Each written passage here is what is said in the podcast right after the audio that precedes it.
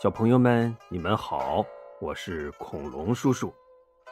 上一集我们讲到啊，蔡九知府把宋江关进了死囚牢，幸亏两院的大牢都归戴宗管，他悄悄地吩咐了下去，所以狱警狱卒们对宋江都十分照顾。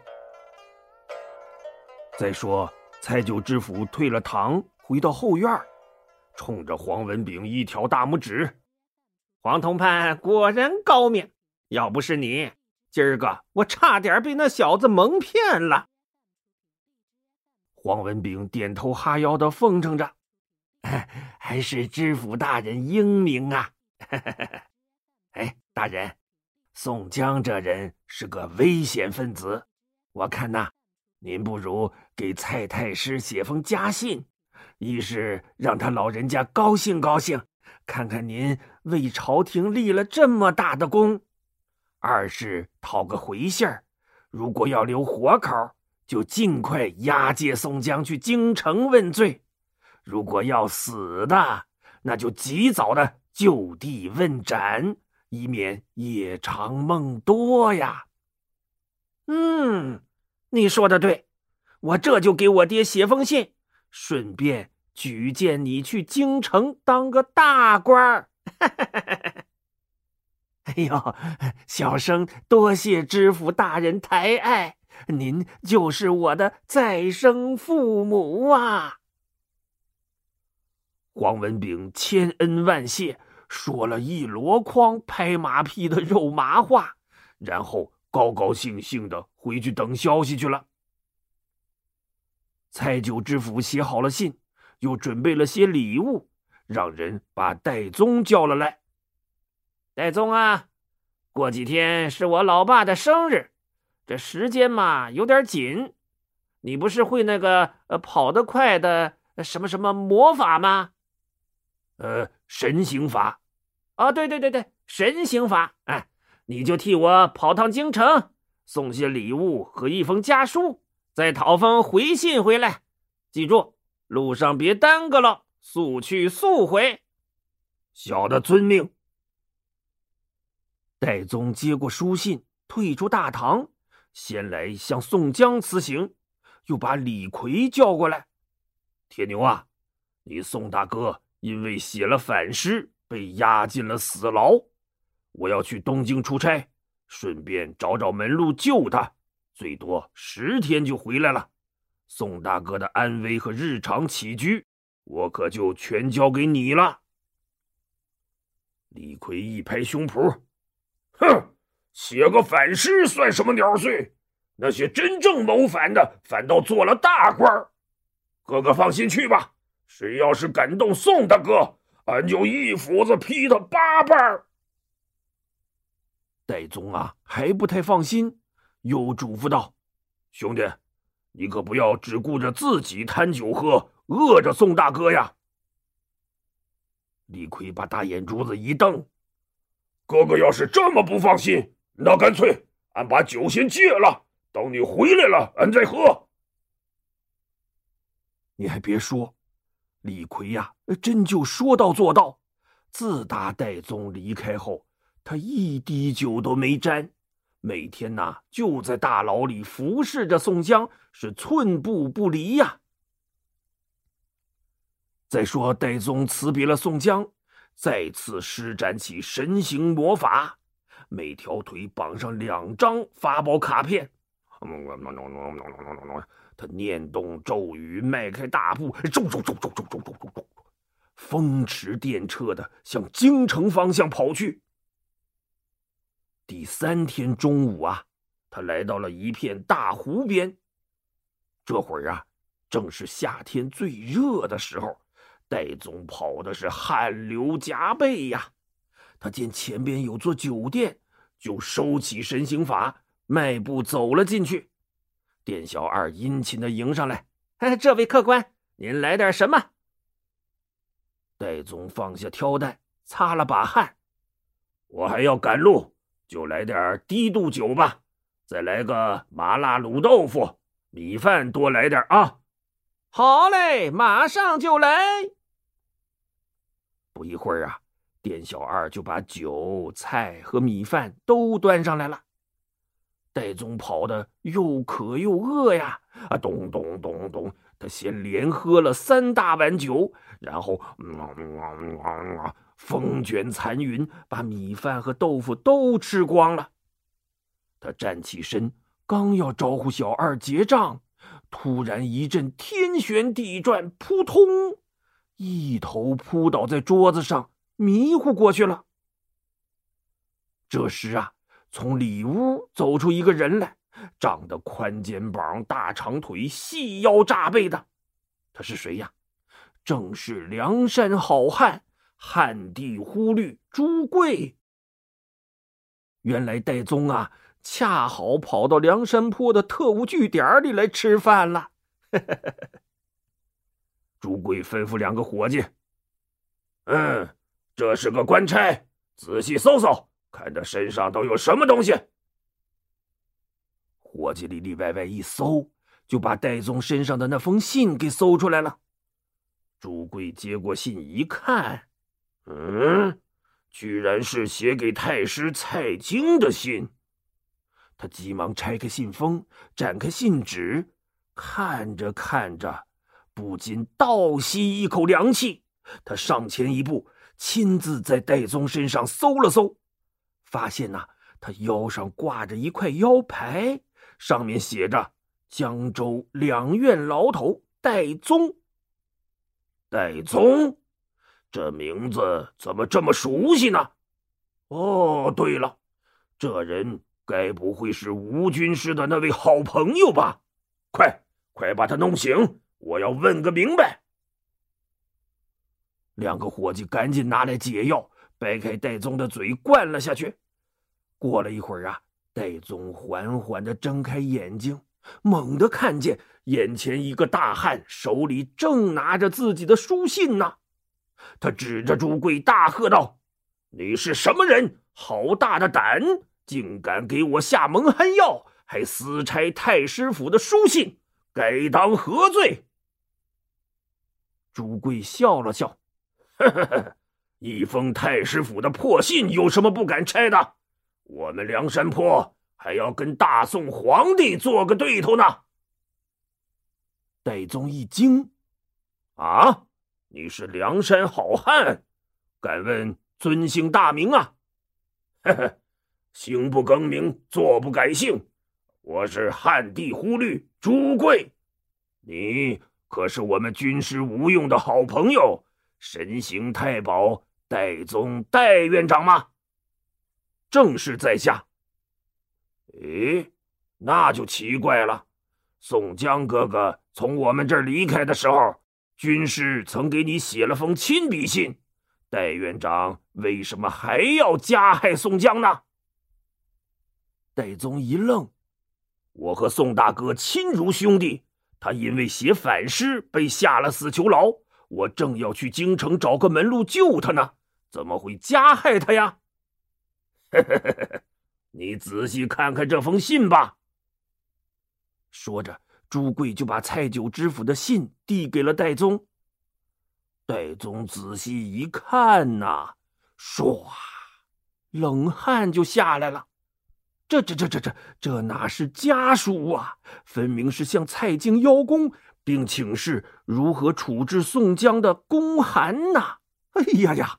我差点上了他们的当，害死了宋大哥呀！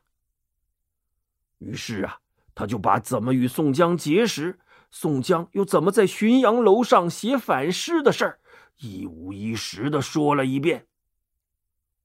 朱贵点点头，嗯，既然如此，那就请戴院长到山寨里，跟众位头领商量个好办法，搭救宋公明吧。哎，朱贵立刻安排了一条小船，把戴宗送上了梁山。见到了晁盖和吴用之后，戴宗啊也来不及寒暄了，把前后经过又细说了一遍。晁盖一听就急了，立马就要率军下山去攻打江州，救出宋江来。军师吴用连忙拦住了他：“哥哥不可鲁莽。”我倒是有一条妙计，可以救出宋大哥。哦，军师快说，有什么妙计呀？哈哈哈，蔡九知府不是在等着他老爸的回信吗？那我们就假造一封回信，让他把宋江押解到东京汴梁去问罪，这样我们就可以在半路上劫了囚车。救出宋大哥了。晁盖捻着胡子想了想，嗯，是个好主意。可是我们谁能模仿蔡京的笔记呢？吴用微微一笑，哈哈哈哈哈。当今这大宋的读书人，最推崇的就是苏黄米蔡四大家的书法了。我认识一个人，最擅长模仿这些名人的笔记了，只是还要麻烦戴院长辛苦一趟，去济州城把他请来。只要他肯出手，绝对不会露出破绽的。这苏黄米蔡是谁呀？苏就是苏东坡，黄是黄鲁直。米是米元璋，蔡就是太师蔡京了。哎，你别看蔡京是个大贪官，却写的一手好字，自成一体，是那个时候知名的书法家呀。晁盖呀，还有点犹豫。哦，这信有人模仿了，可还缺个蔡京的私人印章啊。吴用又笑了，哈哈哈哈巧了，我还认识一个人，雕刻碑文堪称中原一绝呀！刻个玉石印章，那还不是小菜一碟吗？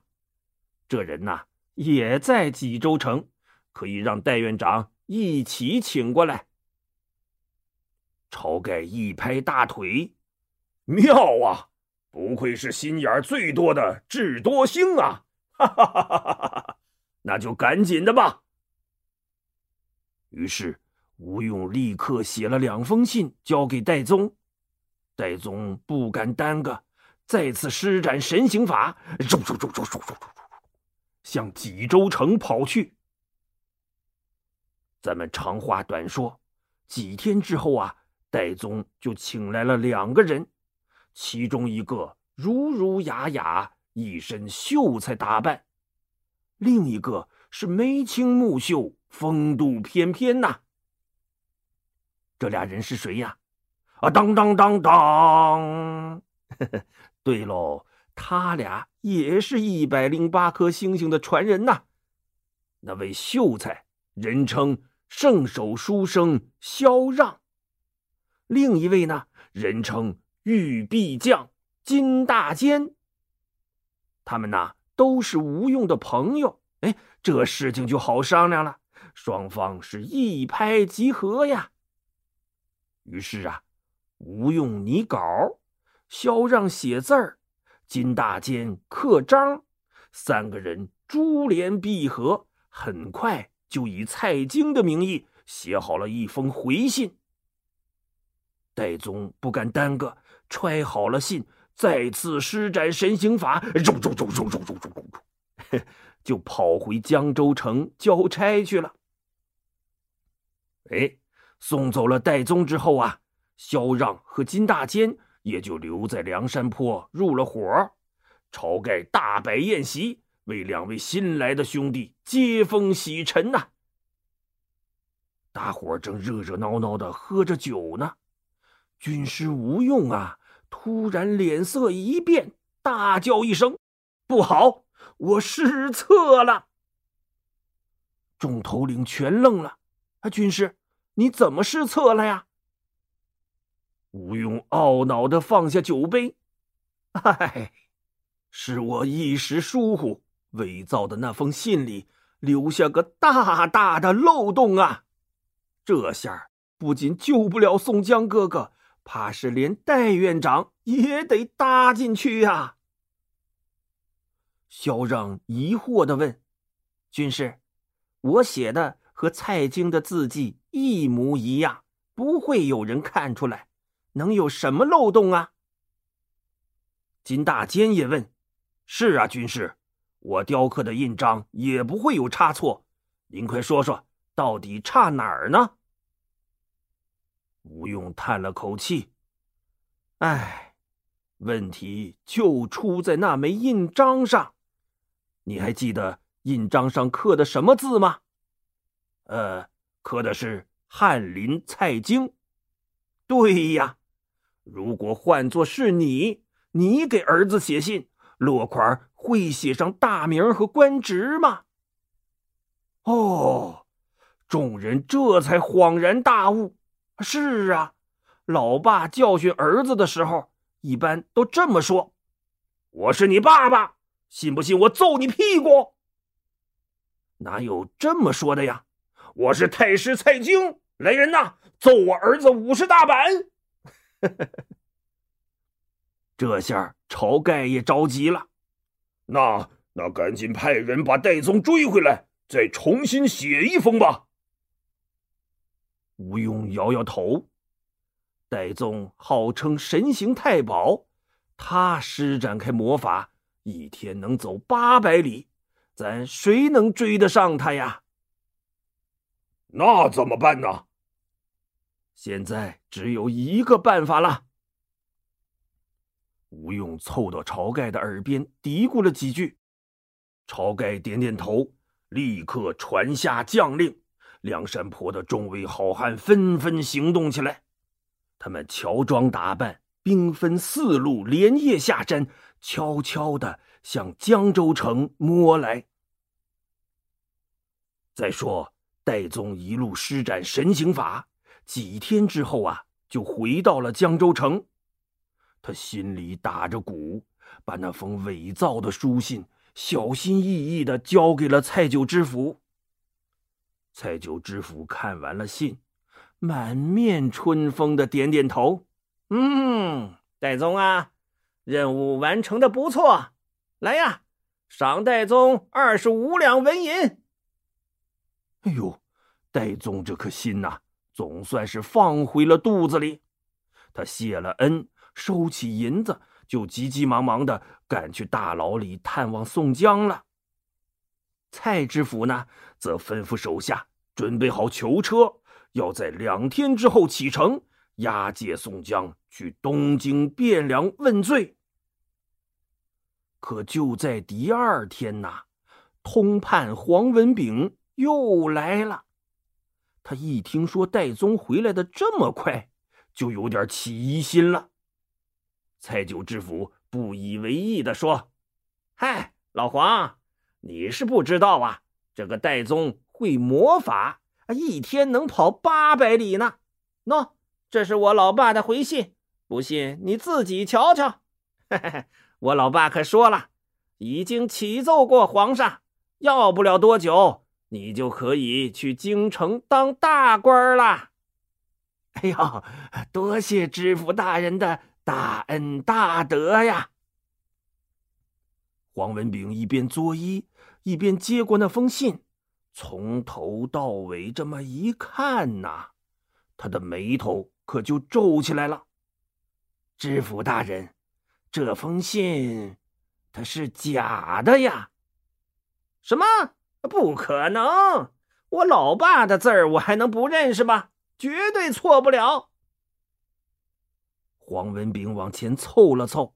指着落款处的印章，大人，您看这儿。小朋友们，你们猜，晁盖和吴用他们要怎么救出宋江呢？嗯，恐龙叔叔下一集再告诉你吧。好了，今天的故事就讲到这里，小朋友们再见。